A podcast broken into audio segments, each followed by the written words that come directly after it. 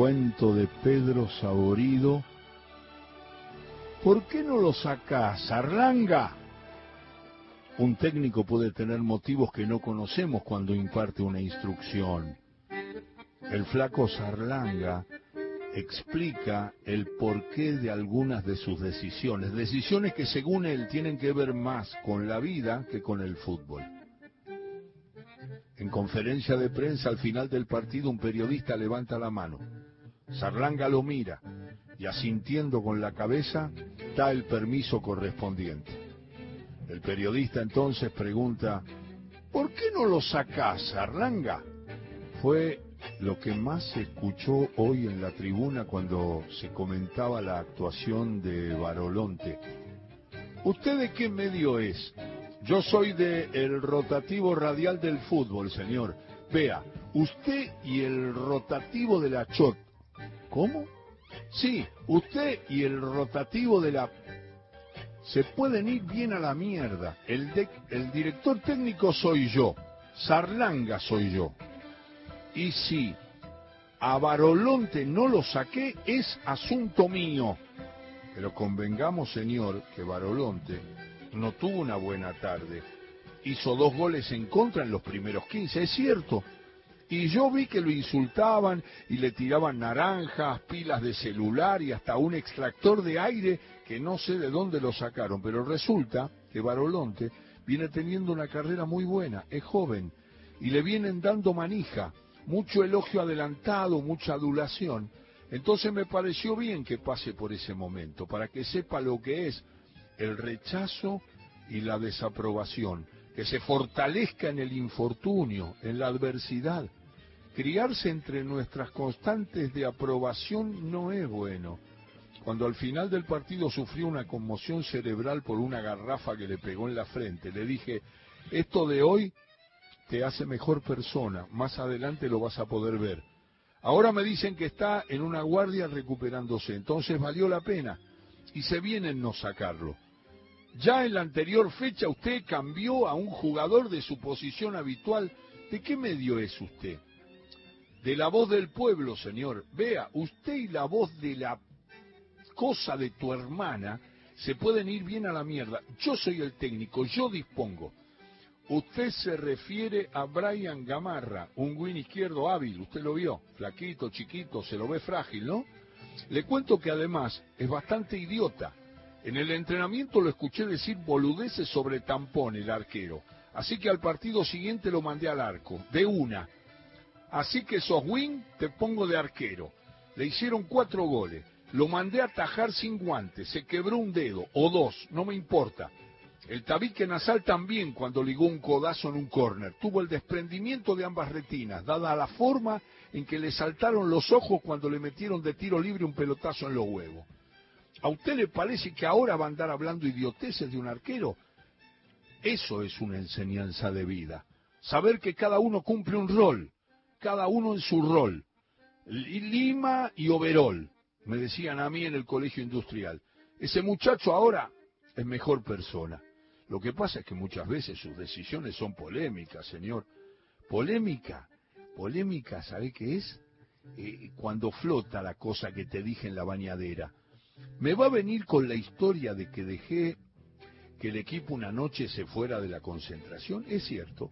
Les dije que si querían salir de joda y ponerse borrachos todo el tiempo, que lo hicieran.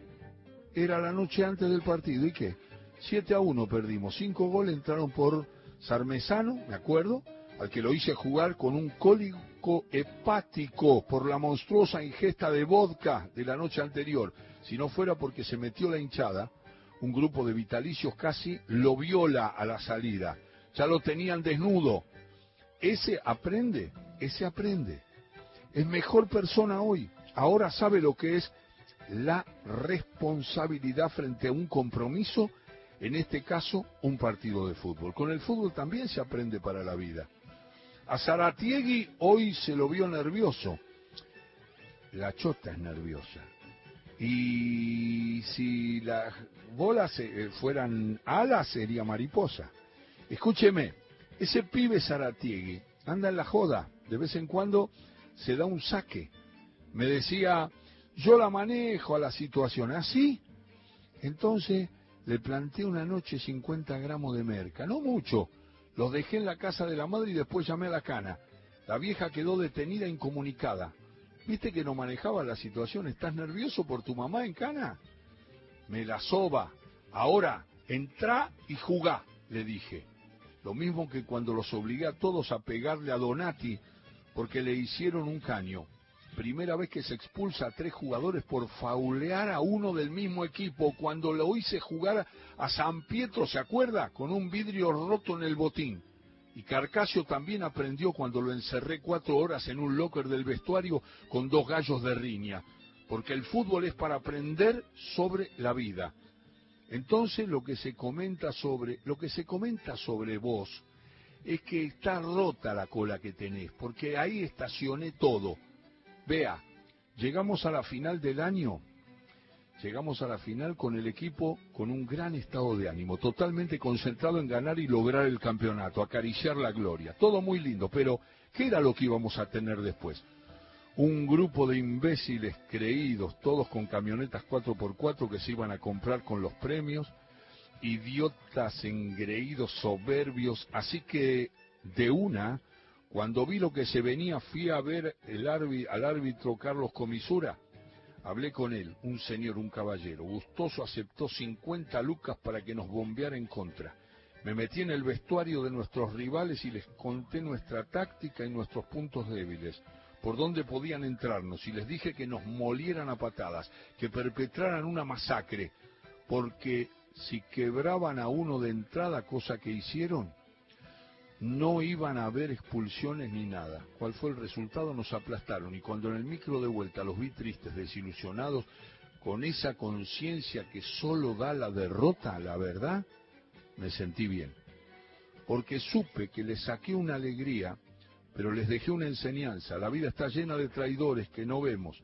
La vida no es un campeonato, la vida es dura. La vida es una gran hija de Tremenda hija de puta la vida. Y para eso existo yo.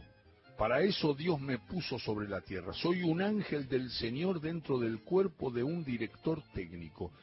Soy el Señor hecho de té. Mi misión es que mis jugadores, porque son míos, sean mejores personas. Porque si el fútbol existe, si el Señor lo hizo para algo, es para eso. Lo demás es engaño y carne de vanidad. Y yo estoy acá para decir, el jugador, cual Cristo se hará grande después de atravesar ese desierto donde no hay agua y solo se encuentra dolor y sufrimiento. ¿Alguna otra pregunta? ¿No hay? Bueno, me voy. Un cuento que he compartido en todo con afecto de Pedro Saborido, ¿por qué no lo sacás, Arlanga?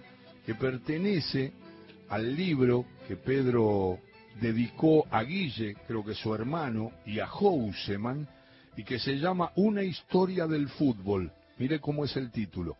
Una historia del fútbol en 43 cuentos, 18 testimonios, 99 personajes inciertos, 12 circunstancias discutibles, 5 episodios inverosímiles jamás contados, 4 heridos, dos de musarela, tres de fainá, seis cortados mitad y mitad, un almendrado y coso.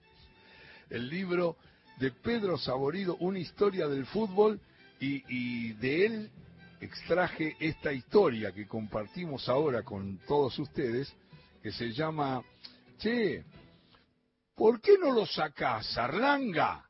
Marcando.